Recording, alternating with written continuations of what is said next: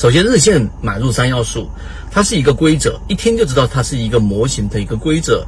一旦有了规则，一旦有了模型的标准，那么实际上在你的交易过程当中，原来那些模糊化的东西就会被我们所说的交易给它框住。才有了所谓的标准，有了所谓的标准，才会有所谓的取舍。那么，所以我们说建立交易模式是非常非常重要的一个核心，这是第一个我们传递给大家的信息。第二个，我们非常感谢我们圈子里面所有做过贡献的和这个类似何先生这样的船员。何先生，我们专门感谢一下。我刚刚刚跟他聊完，然后呢，他呃晚上十一点半回到家里面，就专门做了一个文档，然后晚上我们也通聊了一通聊了一下。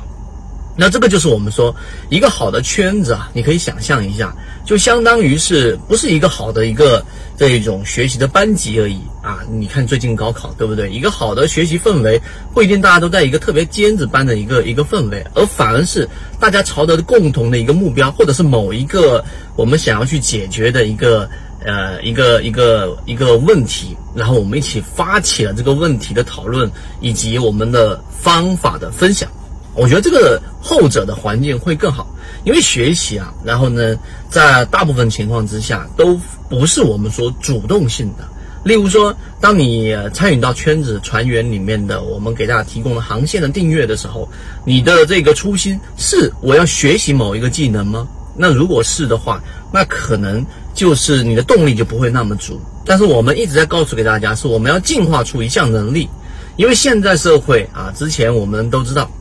罗胖提过的这一个社会，我们需要像 U 盘一样的人，在任何一个地方，只要一插入啊，一插进去，它就会体现出自己的功能，就完成协作，拔出，然后跟另外一个团队协作，它又可以做它自己功能的一个表现。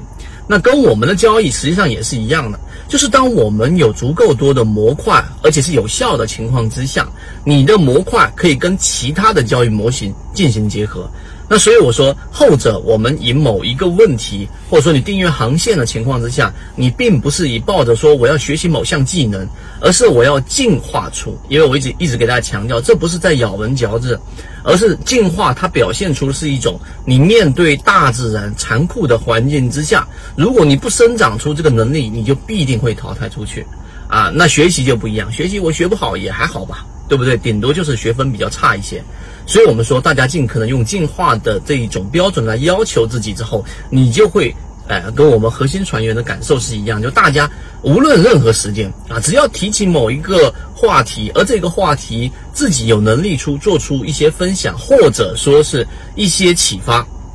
那任何时候你都是抱有最强的主动性的，这也是为什么两点钟、三点钟我经常还在跟我们核心船员在聊的一个原因，因为我们发起的任何一个我们说的这一个模型的这一种优化。或者说是某一个交易模块的整理，那么最终受益人都一定是我们自己啊，因为我们的交易所有人都是一样的，都是需要不断进化、进化再进化的，学习、学习、不断再学习的，这就是一个过程啊。变化是市场唯一不变的东西，这个道理你明白，但我们在实践。所以今天我们说的这个日线买入三要素作为结尾，告诉给大家，所谓日线买入的三要素啊，它在里面在文档当中有提到，实际上就是很简单啊。第一就是我们所说的日线的这一个买入信号，就例如说一买、二买、三买。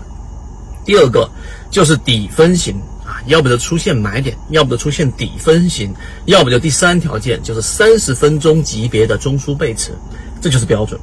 当你有了这个标准，你去交易的时候，就像刚才我所说的，你就有了一个做与不做、买与不买的明确标准。你即使这种情况出现十次、二十次、出现一百次，你都会得出啊，重复的做都会得出一样的答案，那这个标准就成型了。那至于这个标准模型的成功率，后面可以优化。但如果你没有这个标准，那你在市场当中去交易啊，那实际上就是赌博。我不知道大家能不能听出我们这一次视频里面的内核，或者说里面最重要的信息。我认为这一次视频可以排在我们五百多期啊、几百期的这一个三分钟当中的，可能前十或者前二十名或前一百名的这样的一个视频内容。希望大家好好去思考这个话题。当你思考出结论或思考出答案之后，可能你加入到我们核心圈子，你就会有很不错的一个收。这里给大家讲的只是交易系统当中的精华部分。参与到系统性进化里面，我们会有完整版的视频和图文资料给大家去学习。并且会有实战营辅助大家去理解。如果你也想在股市当中搭建一套完整的交易系统，长期盈利，可以直接添加上我的微信号 ykk 二五六，进入到实战圈子，和你一起终身进化。